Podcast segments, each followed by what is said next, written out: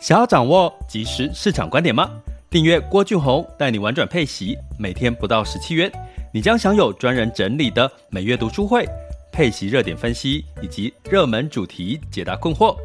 不论你想通过基金、ETF、美股或台股打造你的现金流收入，我们都能为您提供支持。点选资讯栏的订阅链接，了解更多。让我陪你一起投资理财。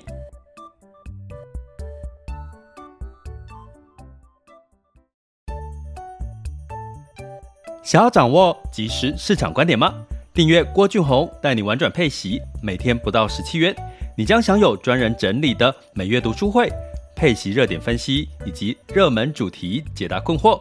不论你想通过基金、ETF、美股或台股打造你的现金流收入，我们都能为您提供支持。点选资讯栏的订阅链接，了解更多。让我陪你一起投资理财。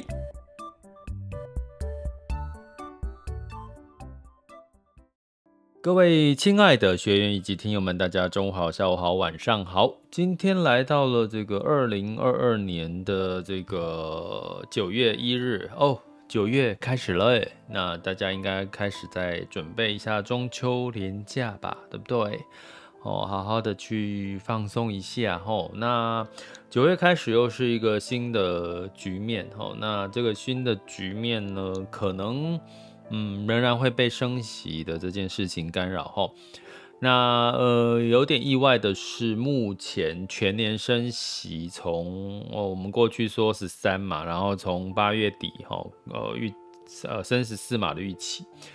那到目前为止哈，最新的数据是 FedWatch 的数据是升十五码的几率也提高了哈。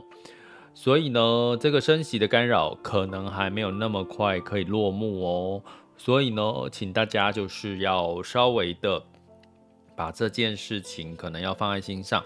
那在这个升息可能升十五码的情况下，影响干扰比较大因素，我们就回头看到十年期美债殖利率，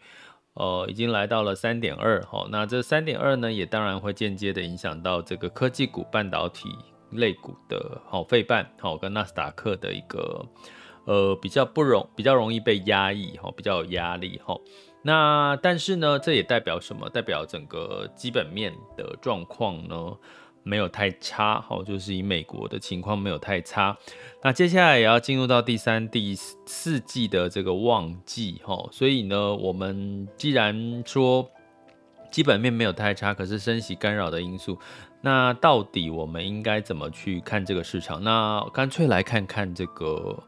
呃，各个主要的机构哦，就是华尔街的这些大咖哈，也就是我们常在讲必须哦，必须交给美国证证证监会的这个呃 SEC 的这个十三 F 报告的这些机构哈，那大部分呢，他们都做了哪些动作哈？那其实这些华尔街大咖，其实今天要缩减简单的一个方向是这个，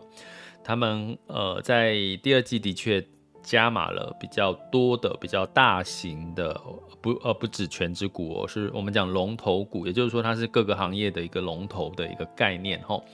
那除了一个就是脸书吼，Meta 他们没有特别的去加码吼。那呃这个怎么看呢？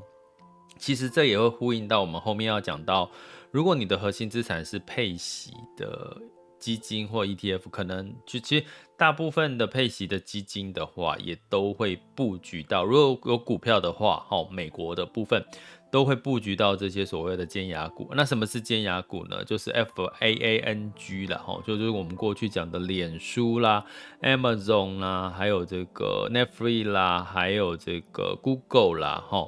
还有 Microsoft，还有 Apple 哈，这些公司哈。所以呢，这就是我们一般讲的尖牙股哈，所以这也是我们耳熟能详的。那你听到的哈，我刚刚讲一件事情哦，我们我们不是讲说他们是大型权值股，我们今天讲的反而缩小它的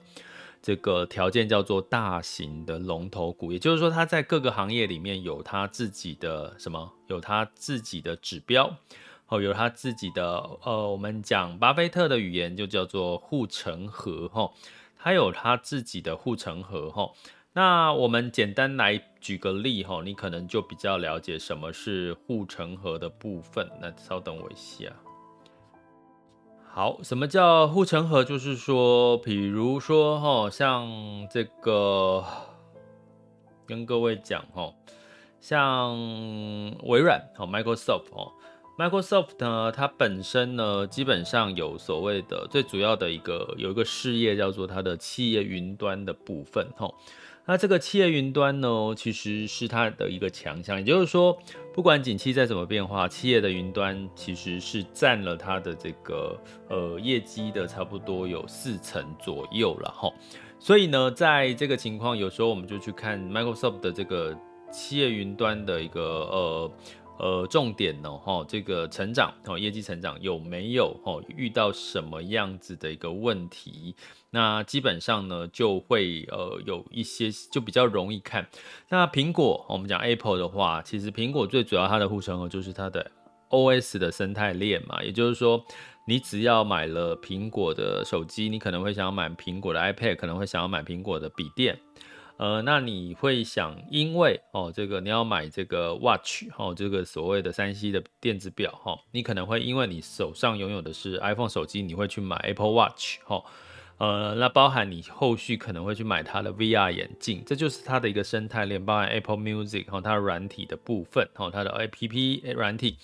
所以这个也是算苹果的一个护城河的一个概念哈，所以每一家。好，每一家其实都有自己的护城河，哈，每一家其实都有自己的护城河。那平，我们用这个举例来讲，我刚刚讲微软，它的企业云端占四成，哈，然后脸书，那呃苹果，哈，那脸书有没有？脸书有没有它的这个护城河？其实脸书我们通常看就是它的用户量嘛，哈，用户数量，那用户数量在 Q2 是。在在衰减的哈，所以其实 Meta 的确，大家也从很多生活上，我们听到很多年轻人都是开始用什么 IG 啦，用抖音呐，或者是持续用 YouTube 哈。那像这个 Google，它主要的是它的广告营收哈，它们也是它的龙头。那 Amazon 是电商哈，这个这个所谓的消费成长的电商。可是你说从亚马 Amazon 来看，它有没有它的护城河？好像没有很具体的，它比较容易受到，比较像被被定位成所谓的消费类股哈，比较容易受到景气波动的一个循环的影响哈。所以呢，呃，如果你要从这个某种角度来看，在下半年呢，其实有护城河，从巴菲特的角度有护城河的产业。呃，平个股企业呢，相对来讲也会是比较容易受到青睐的哈。所以我刚刚讲到像苹果哦，像微软这样，所以你会看到像巴菲特呢，其实在第二季呢，其实他其实是买了苹果，除了呃西方石油买很多之外。它还是有加码苹果这件事情吼，那为什么？就是我刚刚提到的，它其实有巴菲特在常常在讲的护城河这个观念。所以我们回看到十三 F 报告里面，的确在 Q2 里面呢，在大家知道 Q2 经历了疫情，经历了俄乌战争，经历了上海封城吼，那供应链中断吼，这个那那段时间是很。很悲，比较偏悲观，股市都是下跌。可是，在这个时候呢，反而这些机构逢低加码了，就抄底了。我刚刚提到的这些尖牙股有，尤其是有护城河的，除了 Meta，我刚刚讲除了它这个它就是 Meta 之外，哦，所以呢，你要怕吗？就我们看到这个近期从上周到现在，这个美国升息，哈，从这个全球央行年会，美国升息，哎。科技股哦，美股修正，然后包含在现在开始升息，似乎还没有到顶。呃，十年期美债殖利率也持续的一个往就是往上走，现在三点二，也造成带来了这个科技股的承压哈。那要怕吗？如果你回头看这些十三 F 机构，或者是这些这个巴菲特，他也。他他其实是他们是持续加码了这个大型的这个龙头股哈，不讲权值股叫龙头股哈，所以呢，到底十三 F 还有在 Q2 做了什么是我们可以学习的？那其他的部分就欢迎大家订阅学员就请看一下我们八月份 EP 零三哈，昨天晚上上架的这个课程十三 F 报告里面谁在他在抄什么被抄底？好，什么被逢低买进，什么被逢高卖出，哈，我觉得有很多的参考的价值啦。因为毕竟机构不会是短期的，很短期的这个呃交易。哎，不过跟各位讲哦，Q two 十三 F 报告里面有有一些的这个机构，它其实是有交易的次数跟换股的比例是变频繁了，这是比较有趣的一个现象。过去我们长期观察，因为如果你说我们订阅学员，我们每一季都会推出一次的这个呃十三 F 报告里面的检视哈，那我们会看到它的个股的波动换股的频率并不高，可是你会很明显看到 Q2 它的有一些机构，而且是知名的机构，它换股的频率是偏高的哈，所以我会建议啦，除非你是像巴菲特一样找到一些有护城河、有长期投资价值的产业就放着。要不然呢，适度的去做一些每一季的检视，去做一些汰弱留强。我觉得，呃，其实就算是大型机构也在做这件事情哈。那我们来看的是说，从这个十三 F 报告里面呢，我其实讲一个很简短的哈，就是说，呃，我们的频道叫做以息养，呃，玩转配息，以息养股哈。那我们讲这个巴菲特哈，像刚刚讲抄底买尖牙股。尤其是巴菲特是把它当成是核心的资产哦。那对于女股神方舟，它是医疗是它的几乎是它的核心资产哦，医疗保健方面。那我们的这个配息，全球美美国美股型的配息标的，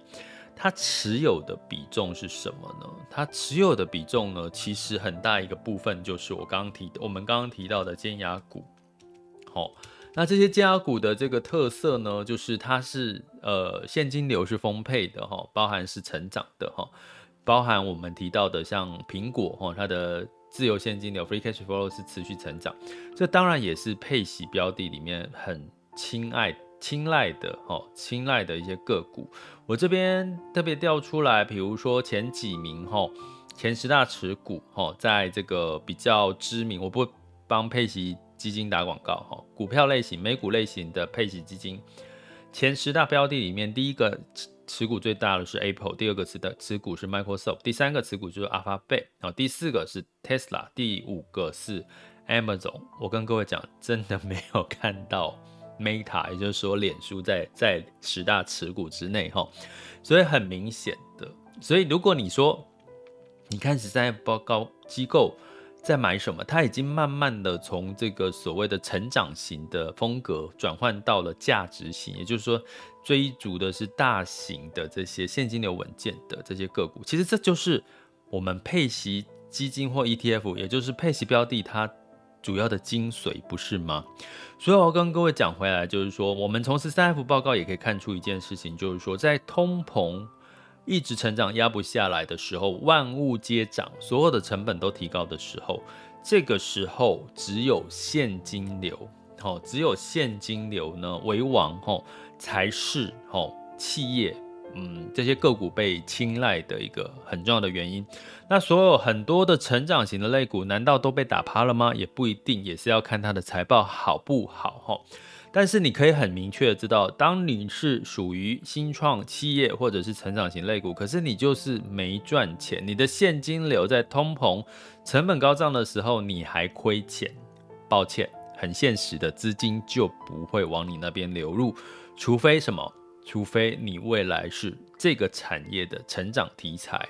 或者是你是在这个产业里面有你。的护城河独特的技术是别人抢不走的哈，所以你从这个角度可不可以看到，像台积电，哦，台积电当然也是有它的护城河喽，哦，它的这个呃先进制程三纳米，它所以它这是它的宿命，它必须一直追在前面，不能让人家赶上去，哦，一旦赶上去的话。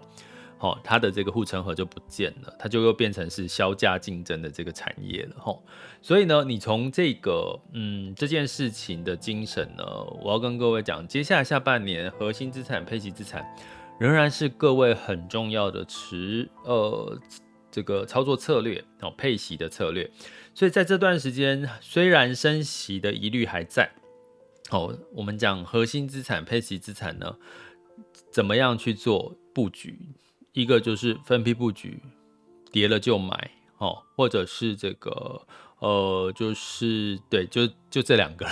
分批布局，跌了就买。为什么呢？因为当它下跌的时候，你买的时候，它持有的话，你相对你的配息的配息率就会拉高嘛，因为你购买的单位数就会增加吼。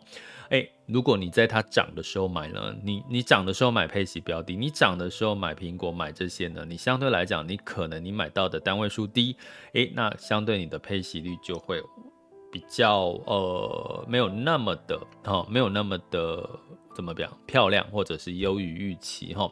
所以接下来下半年在升息持续、通膨持续、成本持续上涨的时候，我会建议大家还是。就是核心资产还是以配息类的标的，哈，高配息类的标的为主。好，那我们也会再来持续的追踪相关的最近新募集的一些配息类的标基金或 ETF。哦，那最近呢，我顺便补充一下，我看到一个呃这个新闻，哈，就是在炒说，其实现在的薪资啊，哦，就是普遍薪资成长率很高，有劳方有资方的说法，哈。那劳方主张说，哎，通膨，所以我们应该这个薪资成长要再调高到基本薪资要调高到三万以上，然哦，要调高，现在两万八多嘛，那调高到三万以上，甚至更高。那劳方，呃，劳资方就说了哦，资方就说说啊，你调高没有用啊，因为你调高到时候企业把这个，呃，劳工成本转嫁到产品，最后还是回到这个消费者身上，最后物产品涨价，它还是一样，怎么样？它还是一样解决不了通膨的问题，还是抗不了通膨。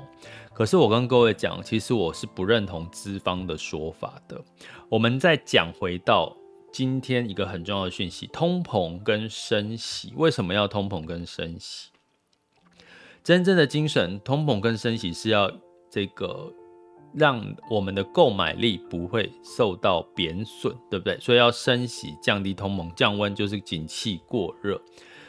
当你在景气过热的时候，实际上的这个景气循环的周周期是这样，就是说，当你今天在升息的时候，企业的这个借贷成本提高了，很多的劳工成本什么都提高了，所以今天呢，在理理想的看法是，企业如果要提高它的竞争力，因为它的成本增加了，所以它要想尽办法去增加它的生产效率。好，不是叫你节省成，不是叫你就。呃，砍掉劳工或什么的，而是你怎么从你的这个产业结构去，呃，提高你的竞争力。当你提高你的这个产业竞争力的时候，你企业有了新的竞争力的时候，你就可以存活得更久。所以现在的资方的说法，一昧的在告诉我们说啊，你如果劳工劳这个劳方的这个薪资成长了。好，那就会转嫁到产品，那劳方资方就会转嫁到产品，企业就会把劳工薪资上涨的幅度转嫁到产品的成本，然后最后转嫁到最终产品，最后还是回归到消费者，然后就通货膨胀还是降不下来。可是我必须跟各位讲，这是借口，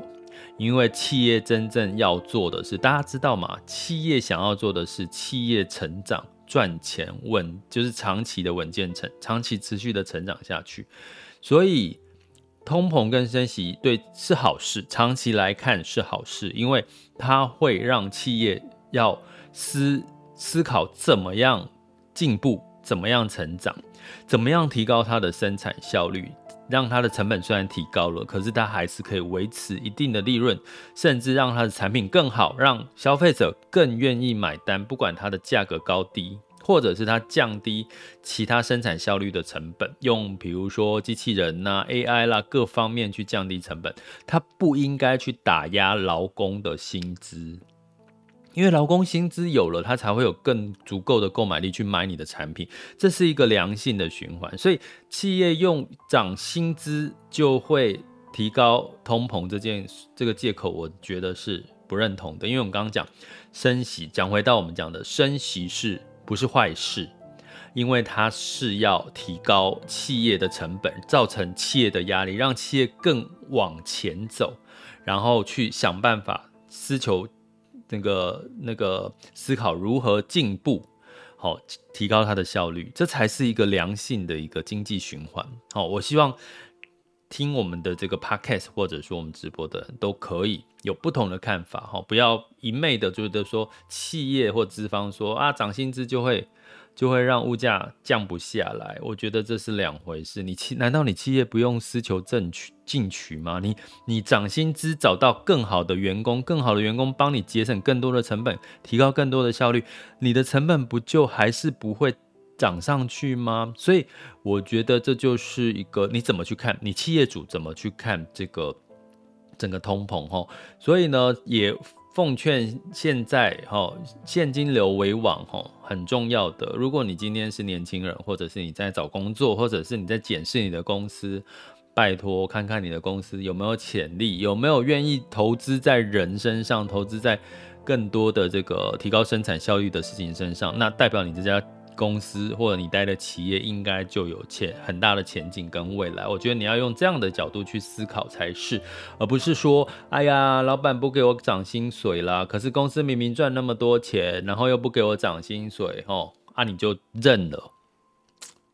如果你选择认了，那当然也是一个方法了，哈。可是你选择认了，你你你再去怪大环境社会，那我也觉得你还是你也自己要负担部分的责任。所以两个方式，一个是你就是透过非工资收入嘛，就是所谓的呃配息的标的，或者是以息养股哈，去提高你的非工资收入，不要去全部靠你的工资收入。如果你的薪资就是涨不太起来的话，你再待着那个公司或者是产业。另外。加强自身的竞争优势，然后有机会跳槽，或者是去呃谈 bargain，就是去谈判谈出你更好的价嘛。我相信是有机会的，因为我刚刚跟各位讲，活生生的在我周遭的年轻人，他就是电机系毕业的，他一出社会的年薪就是两百多万，好不好？所以不是没有的，不是每个年轻人都一定只有两万三万块钱。重点是你怎么去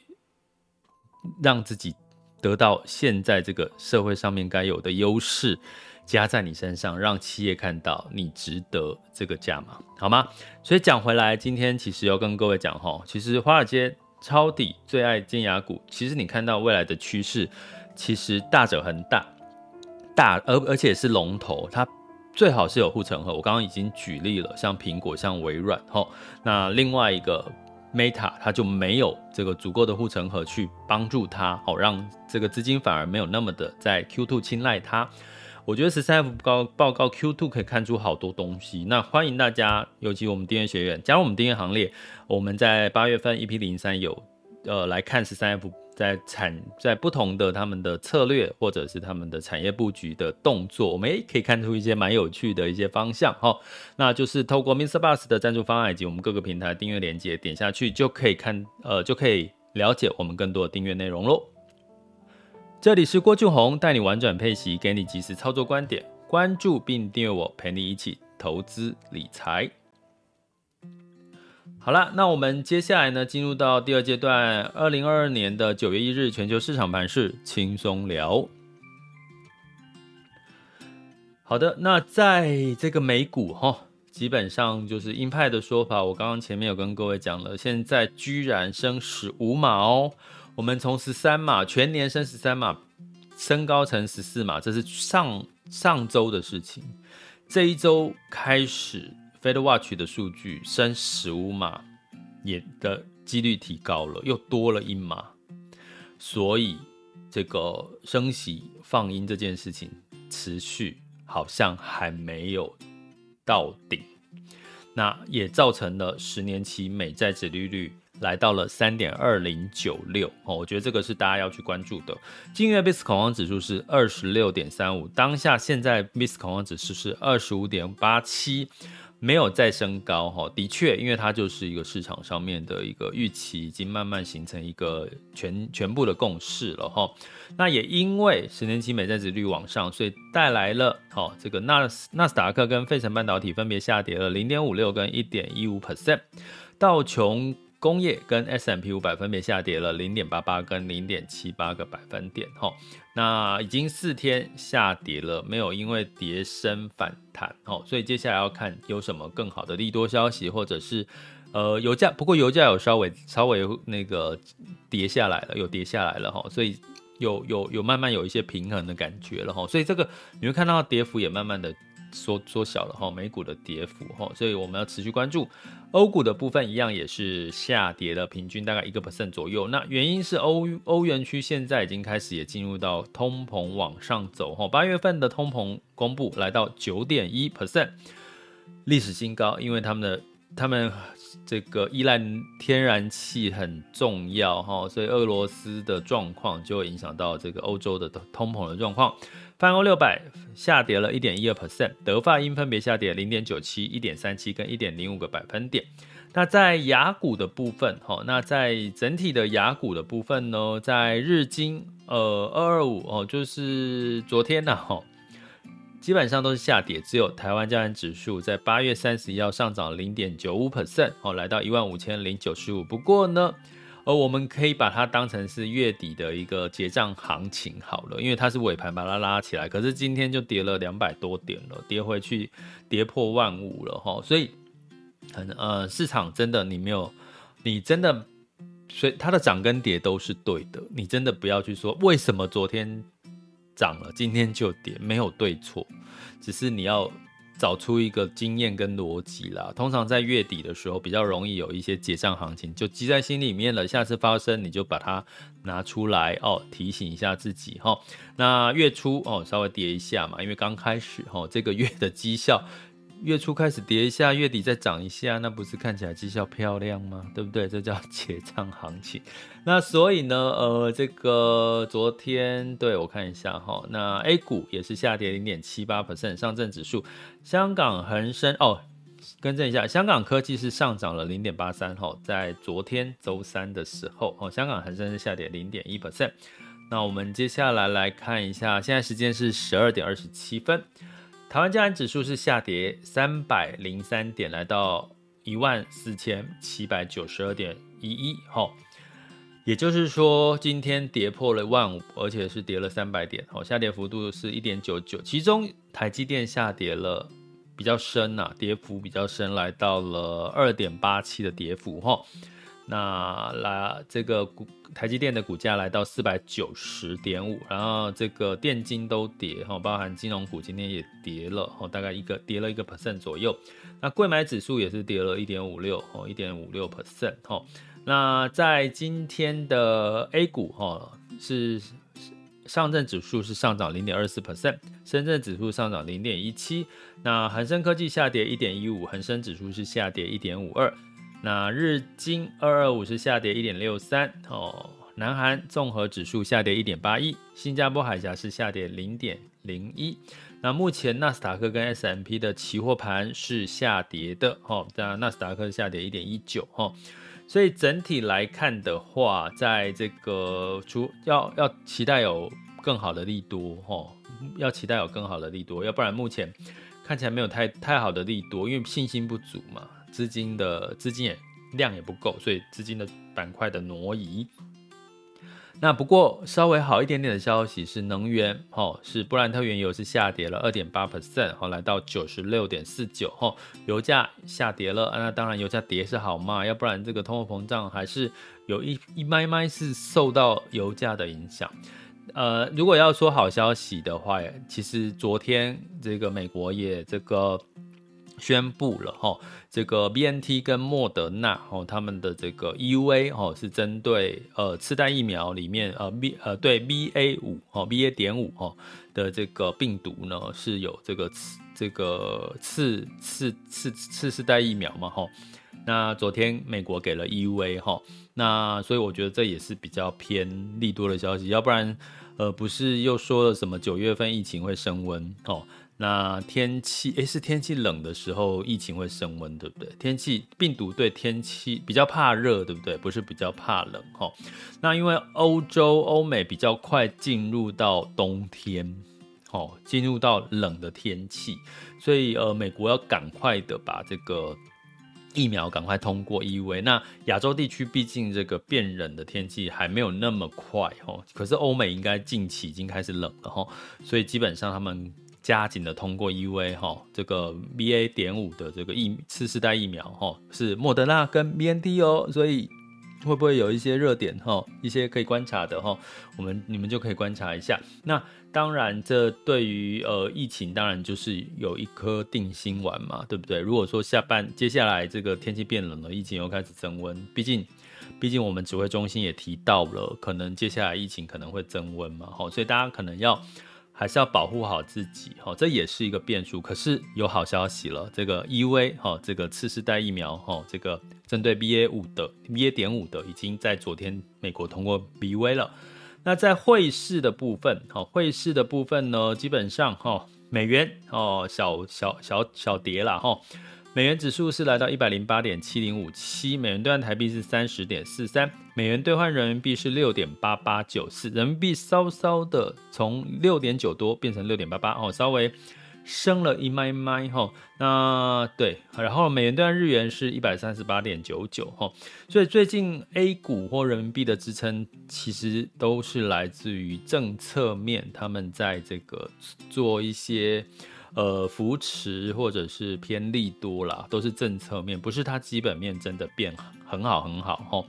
复苏仍然在这个 A 股股市呢，复苏仍然有疑虑，可是政策面是在做多。同样的，台湾也有点像哈，就是我们台湾经历过选在选举的的这个越接近的当下哦，所以呢，台湾也在一个比较有一些些的政策面的一个呃。这个扶持加持的一个状况哈，所以建议大家也不用过度的担心哈，让这个市场的干扰因素稍微结束之后，诶，可能又稍微慢慢的再回稳哈，我觉得也不差哈。好，